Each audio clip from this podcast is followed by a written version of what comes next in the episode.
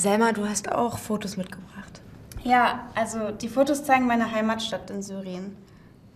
Das ist die Straße, in der wir gewohnt haben. Wirklich schön. Wenn ich das sehe, denke ich sofort an Urlaub. Während Selma spricht, könnt ihr gerne Notizen machen. Ja, es gab viele Touristen, als noch Frieden war. Aber jetzt ist alles anders. Viele Häuser und Wohnungen sind zerstört.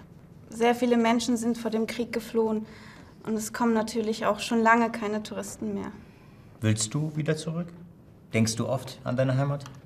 Ich denke sogar sehr oft an meine Heimat. Hier ist es auch schön, aber ich möchte gerne wieder zurück nach Hause. Aber im Moment ist das nicht möglich. Wir versuchen jetzt hier ein neues Leben zu beginnen. Schicke Krone. Ja, das war mein 16. Geburtstag. Daran erinnere ich mich gut. Wir haben richtig toll gefeiert. Es gab so viel zu essen, dass allen am Abend ganz schlecht war. Ist das Ihre Familie? Ja, genau, das ist meine Familie. Das kleine Mädchen bin ich. Das war für mich ein ganz besonderer Tag, weil ich das erste Mal mein neues Kleid anhatte. Es war etwas Besonderes. Meine Eltern hatten nicht sehr viel Geld damals.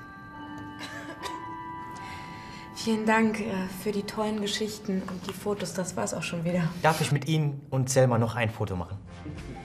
Klar.